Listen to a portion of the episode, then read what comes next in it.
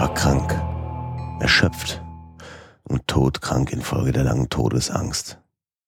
Und als man mir die Fesseln löste und mir erlaubte niederzusitzen, fühlte ich, dass mir die Sinne schwanden. Das Urteil, das entsetzliche Todesurteil war der letzte Ausspruch, den meine Ohren deutlich vernahmen. Hiernach schmolzen die Stimmen der Richter in ein traumhaftes, ununterbrochenes Summen zusammen, das in meiner Seele die Vorstellung eines Kreislaufs erweckte. Vielleicht, weil es an das Sausen eines Mühlrads erinnerte. Das dauerte nur eine kurze Zeit, denn bald hörte ich nichts mehr. Doch sah ich noch eine Zeit lang, aber in welch seltsamer, schrecklicher Verzerrtheit erschien mir alles. Ich sah die Lippen der schwarz gekleideten Richter. Sie erschienen mir weiß, weißer als das Blatt, auf das ich diese Worte schreibe, und dünn bis zur Groteske. Dünn und grausam festgeschlossen, dünn in unbeweglicher Härte, in strenger Verachtung aller Menschenleiden. Ich sah, dass Aussprüche, die mein Schicksal bedeuteten, noch immer über diese Lippen kamen, sah, wie sie sich im Sprechen des Todesurteils verzerrten.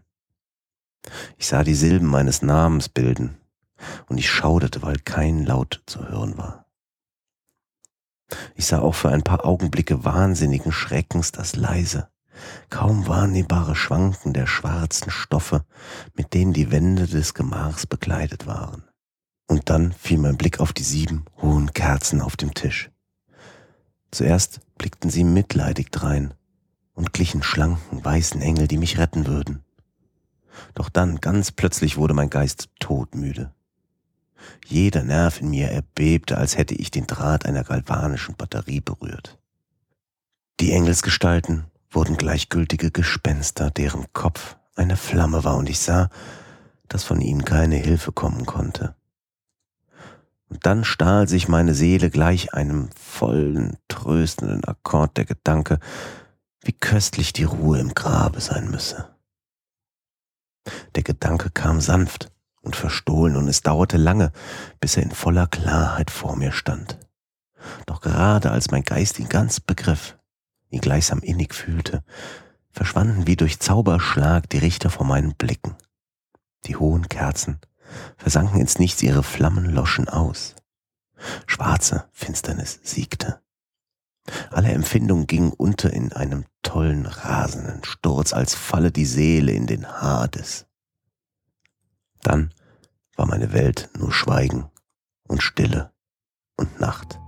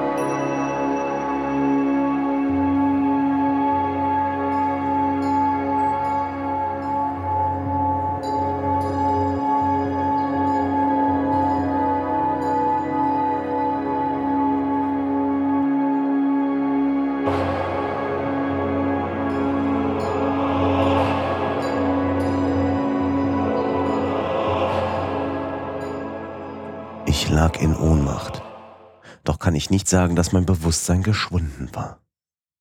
Wie viel davon noch blieb, will ich nicht versuchen zu enträtseln oder zu beschreiben. Doch war nicht alles geschwunden. Im tiefsten Schlummer, nein. Im Delirium, nein.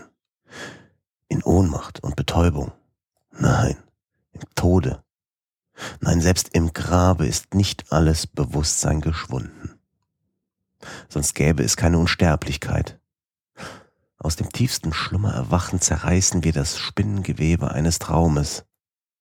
Aber eine Sekunde später, so zart ist das Gewebe oft, wissen wir schon nicht mehr, was wir geträumt. Bei dem Erwachen aus einer Ohnmacht gibt es zwei Stadien. Zuerst das Gefühl geistigen oder seelischen, dann das Bewusstsein körperlichen Daseins.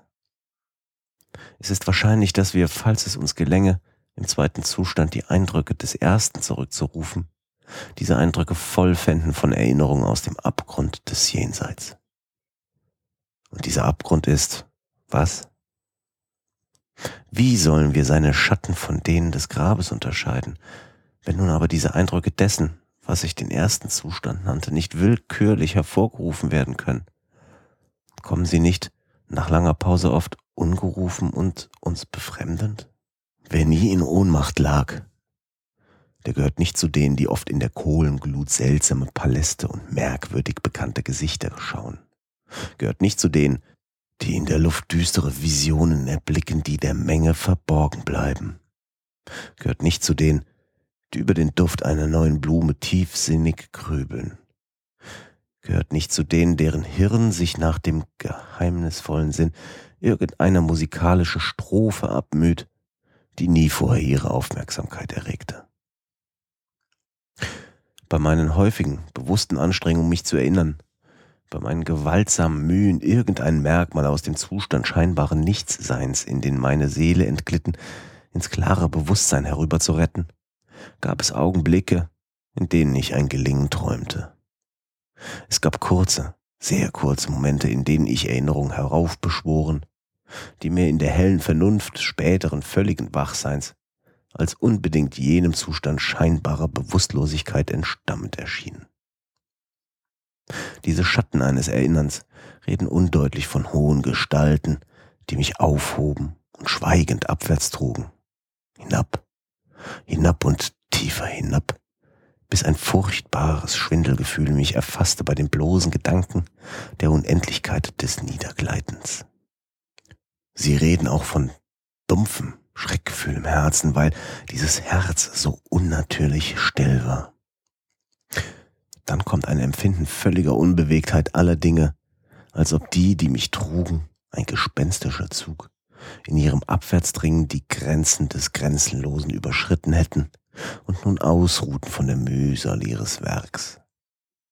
Hiernach erinnere ich mich an ein flach ausgestrecktes Liegen, an feuchten Dunst und dann, und dann ist alles Wahnsinn, Wahnsinn eines Bewusstseins, das sich mit dem Unfassbaren, dem Verbotenen abmüht.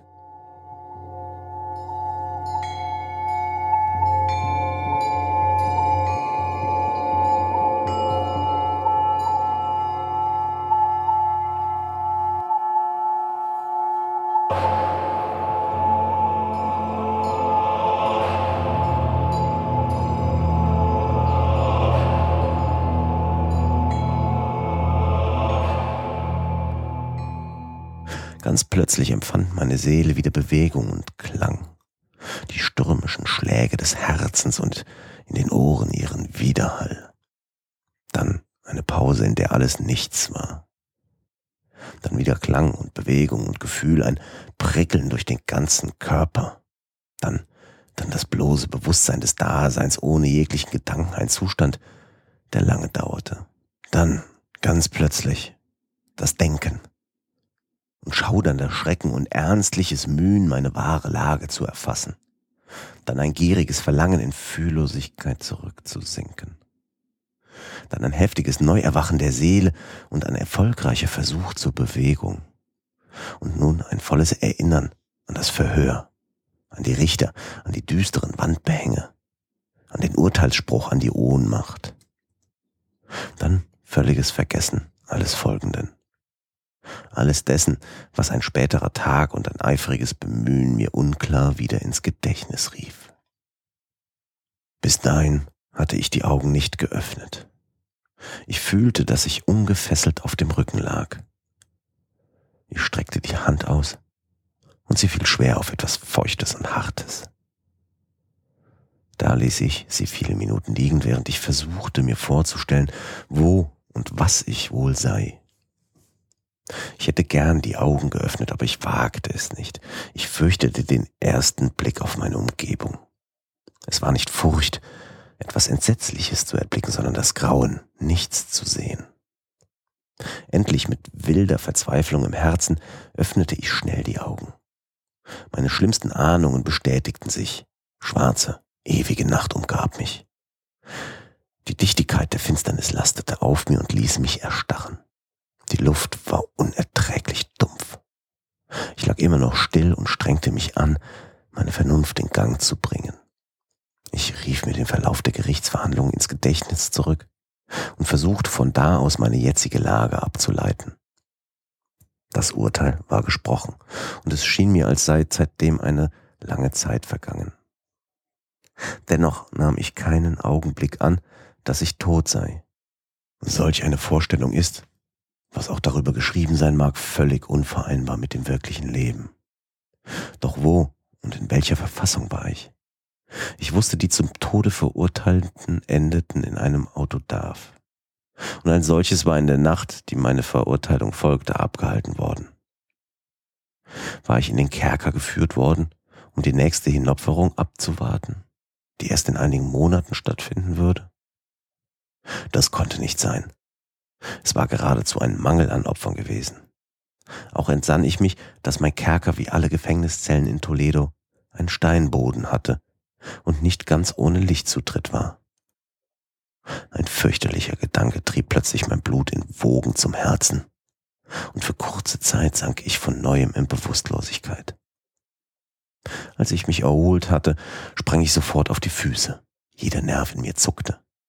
Ich streckte die Arme in die Höhe und rundum nach allen Seiten. Ich fühlte nichts und fürchtete dennoch einen Schritt zu machen aus Angst an die Mauer eines Grabes zu stoßen. Der Angstschweiß brach mir aus allen Poren und stand in großen, kalten Tropfen auf meiner Stirn. Die Angst der Ungewissheit wurde schließlich unerträglich und ich bewegte mich vorsichtig mit ausgebreiteten Armen vorwärts. Meine Augen drangen fast aus ihren Höhlen, so gierig hoffte ich, einen schwachen Lichtstrahl zu erhaschen. Ich machte viele Schritte vorwärts, doch noch immer war alles Finsternis und Leere. Ich atmete freier. Es war offenbar, dass meiner wenigstens nicht das scheußlichste Geschick harrte. Und nun, während ich mich vorsichtig weitertastete, drängten sich tausend unbestimmte Gerüchte über die Schrecken von Toledo meinem Gedächtnis auf. Seltsame Geschichten waren über die Kerker im Umlauf. Unwahr hatte ich sie immer genannt, aber sie waren furchtbar und so grausig, dass man nur davor flüsterte. Hatte man mich für den Hungertod in dieser ewigen unterirdischen Nacht bestimmt? Oder welches vielleicht noch grässlichere Schicksal erwartete mich? Dass das Ende tot sein würde, und zwar ein Tod von mehr als gewöhnlicher Bitternis, schien mir, der ich den Charakter meiner Richter kannte, gewiss. Die Art und die Stunde des Sterbens war das Einzige, was mich noch beschäftigte und beunruhigte. Meine ausgestreckten Hände fanden endlich ein festes Hemmnis. Es war eine Mauer, sehr glatt, schlüpfrig und kalt. Ich folgte ihr mit all der misstrauischen Vorsicht, die gewisse Berichte uralter Begebenheiten in mir erweckt hatten. Dieses Vorgehen brachte mir aber keinen Aufschluss über den Umfang meines Kerkers, denn ich konnte, ohne es zu wissen, seinen ganzen Kreis umschritten haben und wieder am Ausgangspunkt angelangt sein. So glatt und gleichmäßig schien die Mauer. Ich suchte daher nach dem Messer, das sich in meiner Tasche befunden hatte, als man mich in das Untersuchungszimmer geführt. Es war fort. Man hatte meine Kleider gegen eine Umhüllung aus grauber Wolle getauscht. Ich hatte beabsichtigt, die Klinge in irgendeinen feinen Spalt des Mauerwerks zu stoßen, um so einen Ausgangspunkt festzustellen. Dies war übrigens nicht so schwierig, als es mir anfangs in meiner Sinnesverwirrung erschien. Ich riss ein Stückchen von meinem Kleidersaum und legte den Fetzen in voller Länge rechtwinklig zur Mauer auf den Boden. Wenn ich meinen Weg rund um mein Gefängnis machte, musste ich selbstredend bei Vollendung des Umkreises wieder auf den Fetzen stoßen. So dachte ich wenigstens. Aber ich hatte weder mit der Ausdehnung des Kerkers noch mit meiner eigenen Schwäche gerechnet. Der Boden war feucht und schlüpfrig. Ich war eine Zeit lang vorwärts getappt, als ich strauchelte und fiel. Meine ungeheure Müdigkeit zwang mich, ausgestreckt liegen zu bleiben, und bald befiel mich in dieser Lage der Schlaf.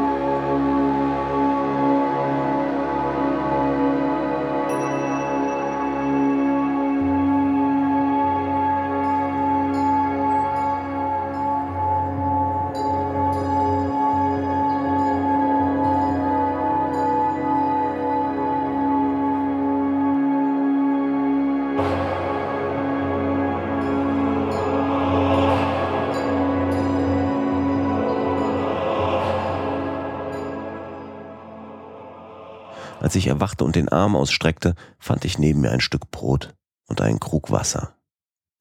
Ich war zu erschöpft, um über diesen Umstand nachzudenken. Sofort aß und trank ich gierig. Bald darauf vollendete ich meinen Rundgang in dem Gefängnis und kam nach vieler Mühe wieder bei dem Wollfetzen an. Bis zu dem Augenblick, da ich hinfiel, hatte ich 52 Schritte gezählt. Und als ich meinen Gang fortsetzte, zählte ich 48, bis ich bei meinem Zeichen wieder ankam. Das ergab zusammen 100 Schritt, und indem ich je zwei Schritt als einen Meter rechnete, schloss ich, dass mein Kerker einen Umfang von 50 Meter habe. Doch ich hatte eine Menge Winkel in der Mauer gefunden und konnte mir daher keine Vorstellung über die Form der Gruft bilden, denn eine Gruft war es nach meinem Dafürhalten. Ich fand wenig Sinn, jedenfalls keine Hoffnung in diesen Nachforschungen, aber eine unbestimmte Neugier veranlasste mich, sie fortzusetzen.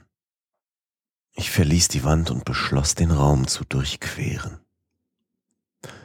Zuerst ging ich mit äußerster Vorsicht voran, denn obgleich der Boden anscheinend aus festem Material war, war er doch äußerst schlüpfrig. Endlich aber fasste ich Mut und zögerte nicht sicher auszuschreiten, wobei ich mich bemühte, in möglichst gerader Linie hinüber zu gelangen. Auf diese Weise war ich zehn oder zwölf Schritte vorwärts gekommen, als der zerrissene Saum meines Gewandes sich an meinen Füßen verfing. Ich trat darauf und fiel mit voller Gewalt vornüber zu Boden. In der ersten Verwirrung bemerkte ich nicht sogleich einen befremdenden Umstand, der jetzt, ein paar Sekunden später und während ich noch ausgestreckt dalag, meine Aufmerksamkeit erregte. Es war folgendes. Mein Kinn ruhte auf dem Boden des Kerkers. Meine Lippen aber und der obere Teil des Kopfes, die meinem Gefühl nach tiefer lagen als das Kinn, berührten nichts. Gleichzeitig schien meine Stirn in klebrigen Dämpfen zu baden und der unverkennbare Geruch verwesender Schwämme drang in meine Nase. Ich streckte den Arm aus und schauderte, als ich fand, dass ich genau am Rande einer kreisrunden Brunnenöffnung hingefallen war, deren Umkreis festzustellen natürlich gegenwärtig nicht in meiner Macht lag. Es gelang mir von dem feuchten Mauerrand ein Steinchen loszubröckeln. Ich ließ es in den Abgrund fallen. Viele Sekunden lang horchte ich dem Widerhall, den sein Anschlag an die Seitenwände verursachte. Endlich hörte ich ein dumpfes Aufklatschen im Wasser, dem ein vielfältiges Echo folgte. Im selben Augenblick ertönte ein Geräusch wie das rasche Öffnen und wieder Zuschlagen einer Türe mit zu Häupten, während ein schwacher Lichtschimmer durch das Dunkel huschte und ebenso schnell wieder verschwand. Ich erkannte, welches Los man mir zugedacht hatte und beglückwünschte mich zu dem rechtzeitigen Unfall, der mich rettete. Noch ein Schritt weiter vor meinen Sturz, und die Welt hätte mich nicht wiedergesehen. Die Form der Urteilsvollstreckung, der ich soeben durch einen Zufall entronnen war, entsprach ganz den mir bekannten Berichten über die Inquisition, die ich jedoch stets als Erfindung und alberne Übertreibung angesehen hatte. Ihren Opfern blieb nur die Wahl zwischen Sterben unter entsetzlichen Körperqualen und sterben unter unerhörten Geistesschrecken. Mich hatte man für diese aufbewahrt. Durch lange Leiden waren meine Nerven so zerrüttet, dass ich beim Klang meiner eigenen Stimme erbebte und in jeder Hinsicht ein geeignetes Objekt für die auserlesenen Martern geworden war, die man mir zugedacht. An allen Gliedern zitternd tastete ich meinen Weg zur Mauer zurück. Ich war entschlossen, lieber dort zu sterben, als mich in die Schrecken der Brunnen zu wagen. Meine Fantasie malte sich jetzt aus, dass ihrer viele hier im Raum verteilt seien. In einer anderen Seelenverfassung hätte ich vielleicht den Mut gehabt, mein Elend durch einen Sprung in solch einen Abgrund zu enden. Jetzt aber war ich der feigste der Feigen. Auch konnte ich nicht vergessen, was ich über diese Brunnen gelesen, dass das sofortige Auslöschen des Lebens keineswegs in der Absicht derer lag, die diese entsetzlichen Gruben angelegt hatten.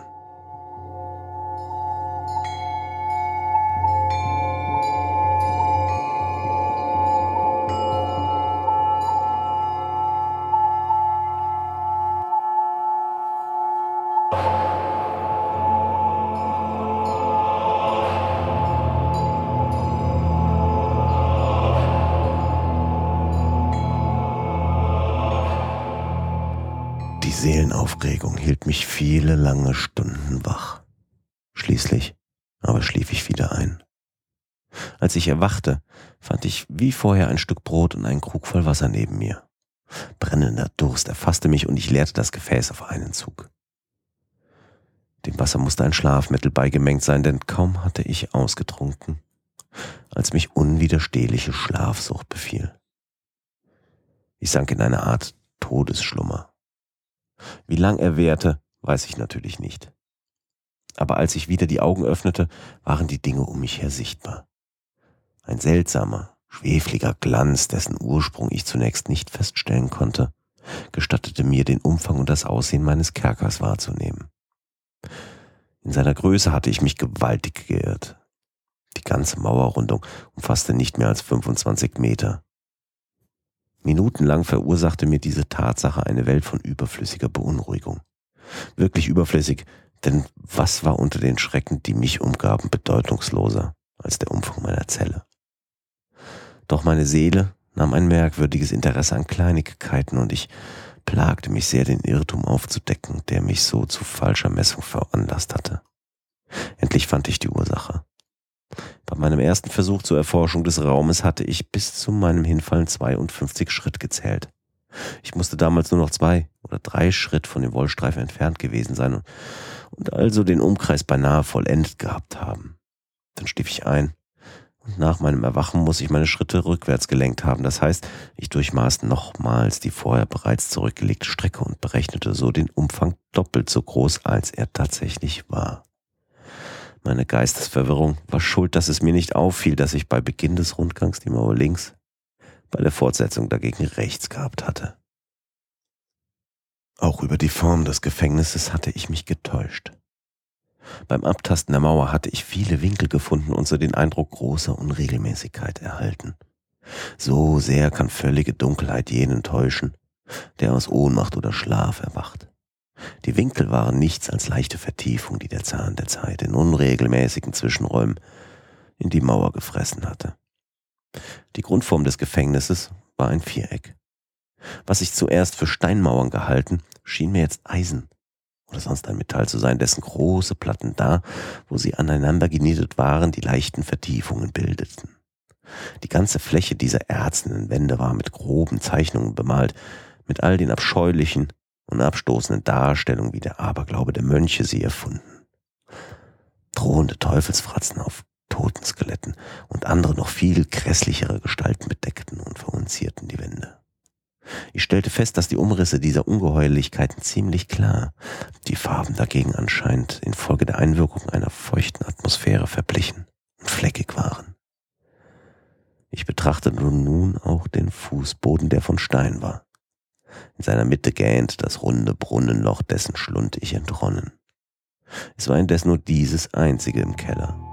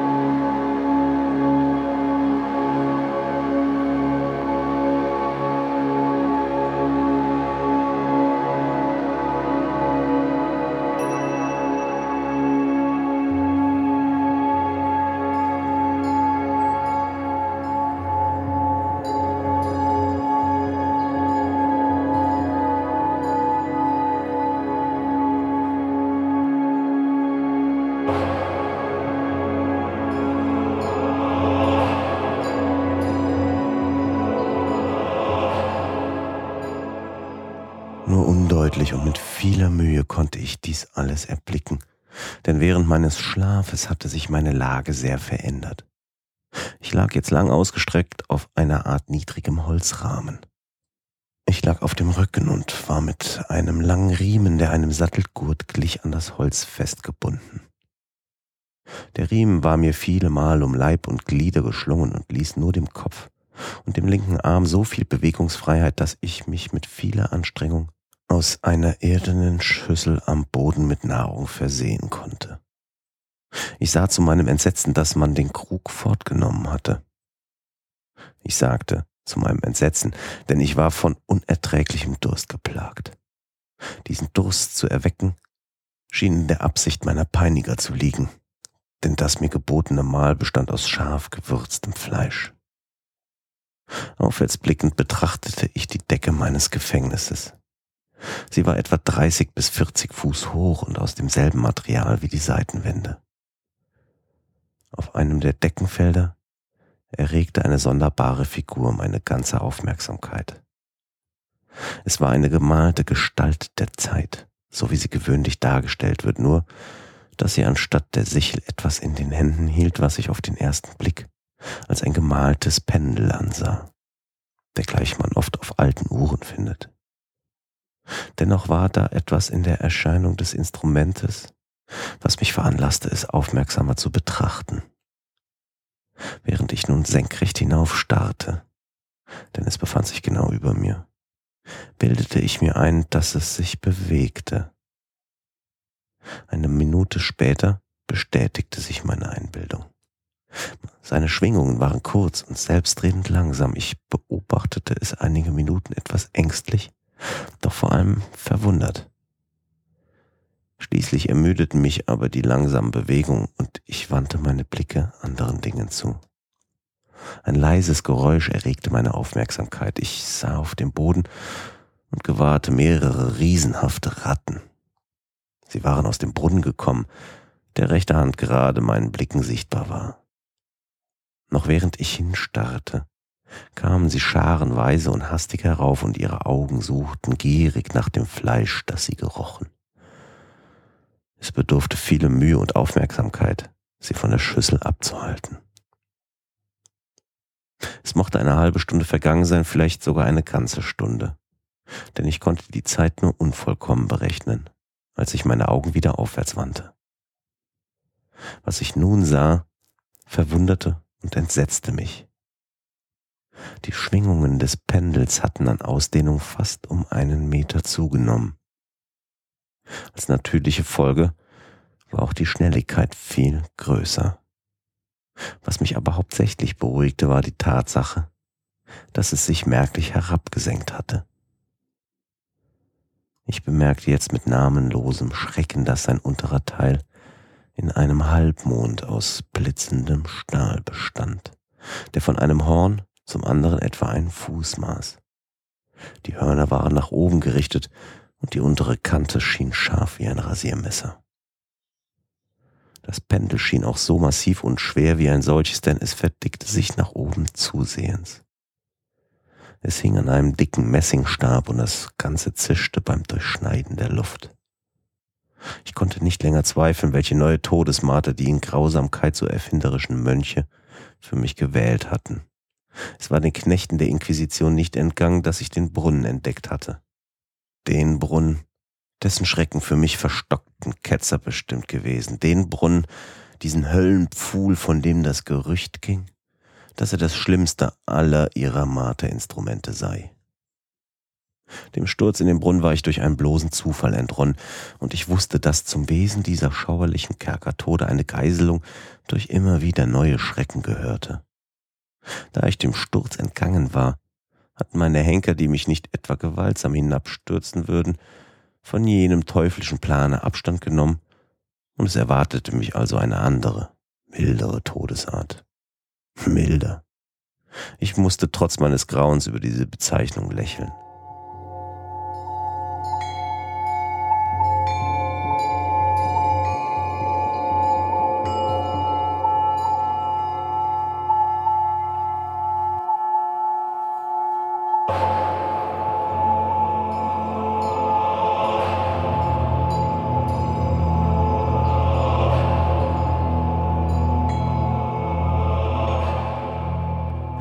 Nützt es, die langen, langen Stunden übermenschlichen Entsetzens zu schildern, in denen ich die sausenden Schwingungen des scharfen Stahls zählte? Zoll um Zoll, Linie um Linie mit einer allmählichen Senkung, die nur in großen Zwischenräumen, die mir wie Jahre schienen zu bemerken war, kam es herab und immer tiefer herab. Tage vergingen. Es können viele Tage gewesen sein, ehe es so dicht über mich hinwegfegte, dass mich sein heißer Atem fächelte. Der Geruch des scharfen Stahls drang mir in die Nase. Ich betete, ich beschwor den Himmel, ein schnelleres Ende zu machen. Ich wurde toll und rasend und strengte mich an, um mich dem Schwung der fürchterlichen Schneide entgegenzuheben. Und dann wurde ich plötzlich ruhig und lag und lächelte auf zu dem glitzernden Tod, wie ein Kind wohl ein seltsames Spielzeug anlächelt. Wieder befiel mich Bewusstlosigkeit. Sie dauerte nicht lange, denn als ich wieder zu mir kam, war keine wesentliche Senkung des Pendels zu bemerken. Sie konnte allerdings trotzdem lange gedauert haben, denn ich wusste, dass die Teufel mich beobachteten und die Schwingungen nach Willkür gehemmt haben konnten. Nach meinem Wiedererwachen fühlte ich mich, oh, unaussprechend schwach und elend, als hätte ich lange gehungert. Selbst inmitten solcher Todesqualen verlangte die Natur ihre Rechte. Mit schmerzvoller Anstrengung streckte ich den linken Arm aus, soweit meine Fesseln es erlaubten, und ergriff den kleinen Rest der Speise, den mir die Ratten noch übrig gelassen hatten. Als ich ein Stückchen in den Mund schob, durchzuckte es mich wie eine Ahnung von Freude, von Hoffnung. Dennoch, welchen Grund hatte ich zur Hoffnung? Es war, wie ich sagte, nur eine Ahnung, ein halber Gedanke, wie er den Menschen manchmal überkommt. Aber ich fühlte auch, dass sich dieses Empfinden zu keinem klaren Begriff formen ließ. Vergebens mühte ich mich darum. Langes Leiden hatte meine Geisteskräfte untergraben. Ich war ein Dummkopf, ein Idiot. Die Schwingungen des Pendels liefen rechtwinklig zu meiner Körperlänge. Ich sah, dass der Halbmond bestimmt war, mir quer durchs Herz zu schneiden. Er würde den Stoff meines Kleides schlitzen, er würde zurückschwingen und den Schnitt wiederholen wieder und wieder, ungeachtet seiner schrecklichen, weiten Schwingungen. Einige dreißig Fuß oder mehr. Und der pfeifenden Gewalt im Niedersausen, die wohl sogar diese Eisenwände zu durchschneiden vermochte, würde das Pendel doch minutenlang nur meine Kleider schlitzen. Und bei diesem Gedanken hielt ich inne. Ich wagte nicht weiter zu denken. Ich prüfte ihn mit hartnäckiger Aufmerksamkeit, als ob ich bei dem Verweilen gerade hier den Stahl aufhalten könnte. Ich zwang mich, mit den Ton auszumalen, mit dem der Halbmund das Gewand durchschneiden würde. Das eigentümlich fröstelnde Empfinden, das das Zerschneiden von Stoff auf unsere Nerven auszuüben pflegt. Ich grübelte über alle diese Kleinigkeiten, bis meine Zähne klapperten. Nieder, langsam, und stetig kroch es nieder. Ich fand ein wahnsinniges Vergnügen darin, die Schnelligkeit der Schwingungen nach oben und nach unten miteinander zu vergleichen. Nach rechts, nach links, auf und ab mit dem Kreischen einer verdammten Seele. Los auf mein Herz mit dem schleichenden Tritt des Tigers. Ich lachte und heulte abwechselnd, je nachdem die eine oder andere Vorstellung in mir die Oberhand gewann. Nieder, nieder ohne Erbarmen, nur noch drei Zoll über meiner Brust sauste es dahin. Ich mühte mich wild, rasend, um meinen linken Arm ganz frei zu bekommen. Er war nur vom Ellbogen bis zur Hand frei. Letztere konnte ich mit großer Anstrengung vom Teller neben mir zum Munde führen, weiter aber nicht. Hätte ich die Gurte über dem Ellbogen sprengen können, so würde ich das Pendel erfasst und versucht haben, es zum Stehen zu bringen. Gerade so gut hätte ich versuchen können, eine Lawine aufzuhalten. Nieder, unaufhaltsam, unerbitterlich nieder. Der Atem versagte mir und ein Krampf schüttelte mich bei jeder Schwingung. Meine Augen folgten der Aufwärtsbewegung mit dem Eifer sinnlosester Verzweiflung. Sie schlossen sich krampfhaft beim Niedersausen, obgleich der Tod eine unaussprechliche Erlösung gewesen wäre. Und dennoch erbebte ich in jedem Nerv bei dem Gedanken, welch eines geringen Sinkens der Maschinerie es noch bedurfte, um den scharfen, gleißenden Stahl durch meine Brust zu treiben. Es war Hoffnung, Hoffnung, die über die Folter triumphierte, die selbst den zum Tode verurteilten in den Kerkern der Inquisition von neuem Leben raunt. Ich sah, dass weitere zehn oder zwölf Schwingungen den Stahl nun tatsächlich in Berührung mit meinen Kleidern bringen würden, und bei dieser Beobachtung überkam mein Geist ganz plötzlich die klare, gesammelte Ruhe der Verzweiflung. Zum ersten Male seit vielen Stunden oder vielleicht Tagen dachte ich. Ich gewahrte jetzt, dass die Riemen oder Gurte, die mich umschlungen, aus einem einzigen Stück bestanden. Ich war nirgends mit einem besonderen Seile festgebunden. Der erste Schnitt des rasiermesserscharfen Halbmundes würde also meine gesamten Fesseln derart lösen, dass ich sie mit Hilfe meiner linken Hand abwinden konnte. Doch wie gefahrvoll war in diesem Falle die Schärfe des Stahls. Die Folge des geringsten Aufbäumens war der Tod. War es übrigens anzunehmen, dass meine Marterknechte jene Möglichkeit nicht vorausgesehen und ihr vorgebeugt hatten? War es wahrscheinlich, dass die Fesseln gerade an der Stelle meiner Brust kreuzten, die das Pendel berühren würde? Besorgt, meine schwache und, wie es schien, letzte Hoffnung zerstört zu sehen, hob ich den Kopf so hoch, dass ich meine Brust deutlich überblicken konnte. Die Gurte umwanden Glieder und Körper nach allen Richtungen, nur nicht in der Schnittbahn des störenden Pendels. Kaum war mein Kopf in seine frühere Lage zurückgesunken, als in meiner Seele etwas aufleuchtete, was ich nicht anders beschreiben kann, als dass ich es die zweite Hälfte jenes vorerwähnten Gedankens an Befreiung nenne, der mir damals, als ich die Speise an die Lippen führte, nur unklar vorgeschwebt. Jetzt, jetzt hatte sich der ganze Gedanke klar geformt, zaghaft, unsicher, kaum fassbar, aber dennoch klar und ganz. Ich begann sofort mit der Willenskraft der Verzweiflung an seine Ausführung zu gehen.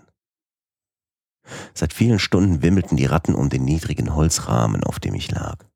Sie waren frech, wild, zudringlich, ihre roten Augen glühten mich an, als warteten sie nur darauf, dass ich mich nicht mehr rührte, um über mich herzufallen. An welche Nahrung, dachte ich, mochten sie im Brunnenloch gewohnt gewesen sein.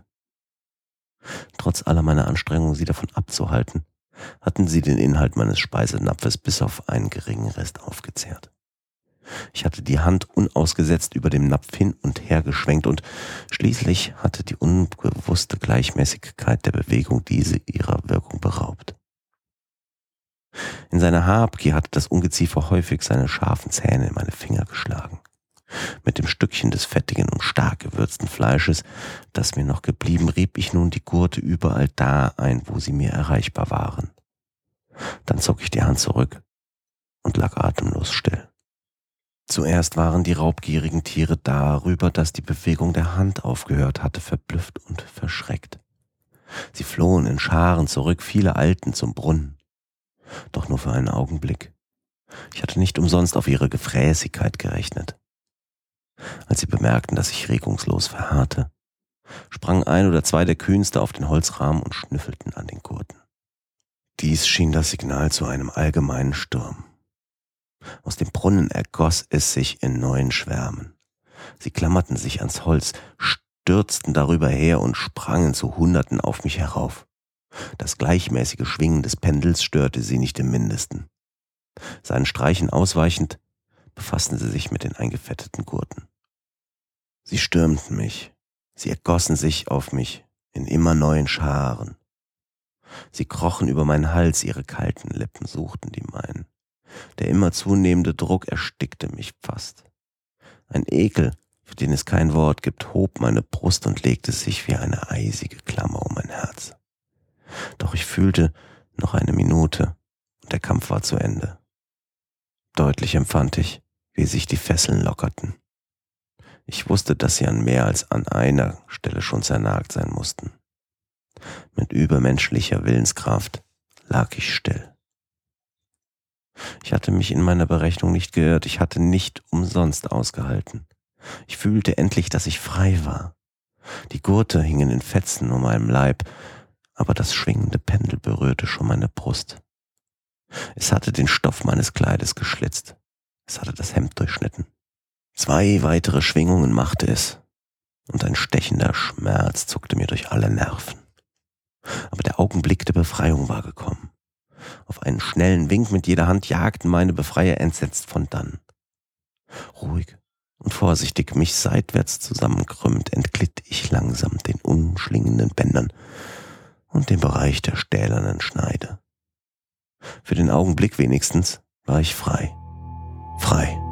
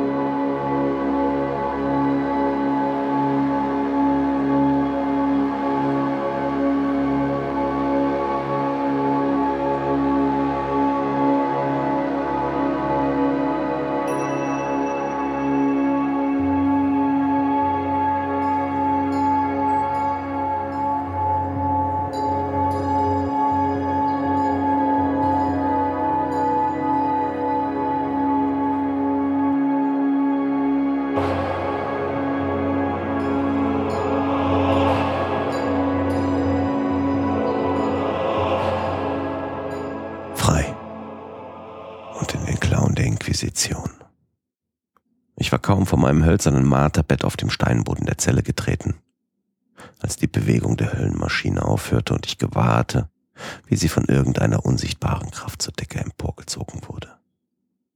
Das war eine Leere, die mir verzweifelt zu Herzen ging.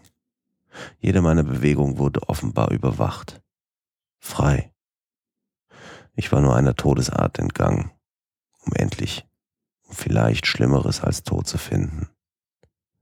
Bei diesem Gedanken prüften meine angstvollen Blicke die Eisenwände, die mich einschlossen. Irgendetwas Ungewöhnliches, eine Veränderung, die ich zunächst nicht genau feststellen konnte, hatte unverkennbar hier stattgefunden. Viele Minuten lang quälte ich mich in tiefer Versonnenheit mit vergeblichen Vermutungen. In dieser Zeit gewahrte ich zum ersten Mal die Quelle des schwefligen Scheines, der meine Zelle erhellte.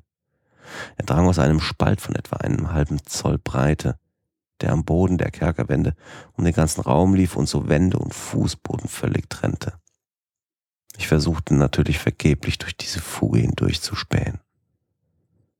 Als ich mich nach diesem Versuch wieder erhob, begriff ich auf einmal die geheimnisvolle Veränderung des Raumes.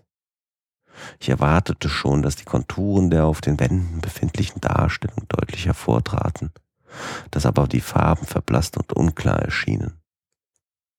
Diese Farben erstrahlten jetzt von Augenblick zu Augenblick in immer stärker werdendem Glanze, der den gespenstischen Teufelsfratzen ein Ansehen gab, das auch stärkere Nerven als meine angegriffen haben dürfte.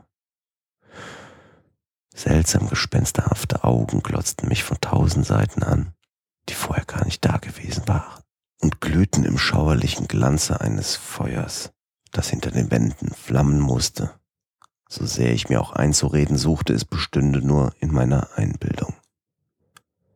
Einbildung. Bei jedem Atemzug drang in meine Nase der Dunst des glühenden Eisens. Ein erstickender Geruch beherrschte den ganzen Raum. Immer tiefer erglühten die tausend Augen, die meines Todeskampfes harrten. Ein satteres Kamin ergoss sich über die blutigen Gemälde. Ich keuchte. Ich rang nach Atem. An der Absicht meiner Peiniger war nicht zu zweifeln. O oh, erbarmungslose, o oh, satanische Menschen. Ich flüchtete vor dem glühenden Metall in die Mitte der Zelle. Gegenüber der Vernichtung durch das Feuer, die meiner wartete, erschien mir der Gedanke an die Kühle des Brunnens wie lindernder Balsam. Ich eilte an seinen gefahrvollen Rand. Ich spähte gespannt hinunter. Der Glutschein von der glühenden Decke erleuchtete seine verborgensten Winkel. Dennoch eine verzweifelte Minute lang sträubte sich mein Geist den Sinn zu erfassen, was ich da unten sah. Doch endlich zwang, wand es sich in meine Seele, brannte es sich ein in meinen schaudernden Verstand.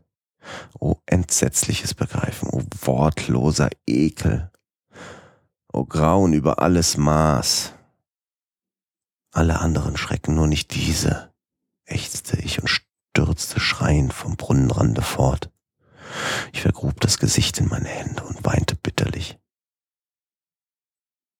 Die Hitze nahm rasch zu und wiederum hob ich den Blick, halb wahnsinnig zur Decke. Eine neue Veränderung hatte sich vollzogen. Eine Veränderung an der Form der Zelle. Wie vorher war es vergeblich, dass ich mich bemühte, den Vorgang zu begreifen und einzusehen, was damit beabsichtigt war. Doch nicht lange ließ man mich im Zweifel. Zweimal, zweimal war ich dem Tode entronnen. Die Rachsucht der Inquisitoren war aufs äußerste angestachelt. Man zögerte nicht, mich nun gewaltsam mit dem König der Schrecken bekannt zu machen. Der Raum war quadratisch gewesen. Jetzt sah ich, dass zwei seiner Eisenecken spitzwinklig geworden waren. Die schreckliche Veränderung ging mit leisem Knarren immer weiter vorwärts. Einen Augenblick später hatte der Raum die Gestalt eines scharfen Vierecks, aber die Bewegung hielt hier nicht inne. Ich hoffte und wünschte dies nicht einmal. Ich hätte die rotglühenden Wände an meine Brust ziehen mögen wie ein Gewand ewiger Ruhe. Tod, sagte ich. Willkommen jeder Tod, nur nicht der im Brunnen. Narr, der ich war. Musste ich nicht wissen, dass es der einzige Zweck des brennenden Eisens war, mich in den Brunnen zu drängen? Konnte ich denn der Glut Widerstand leisten? Und wenn ich es gekonnt, musste ich nicht seiner pressenden Kraft nachgeben. Und jetzt, enger und immer enger schob sich das Viereck zusammen, mit einer Schnelligkeit, die mir keine Zeit zum Überlegen ließ. Seine Mitte und also auch sein weitester Raum bildete sich genau über dem gähnenden Abgrund. Ich wich zurück, aber die schließenden Wände pressten mich Schritt um Schritt vorwärts. Endlich gab es für meinen wunden, zuckenden Körper keinen Zollraum mehr auf dem festen Boden. Ich kämpfte nicht länger, aber die Todesangst meiner Seele schrie auf in einem einzigen, langen, lauten, verzweifelten Schrei. Ich fühlte, wie ich auf dem Brunnenrand wankte. Ich wand die Augen ab. Ein verworrenes Geräusch, wie von Menschenstimmen. Ein lauter Ton wie gewaltiger Trompetenstoß, ein Dröhnen und Krachen wie tausendfacher Donner. Die feurigen Wände wichen zurück. Ein Arm packte den meinigen, als ich ohnmächtig in den Abgrund zu fallen drohte. Es war der Arm des General La Salle. Die französische Armee war in Toledo eingezogen. Die Inquisition befand sich in den Händen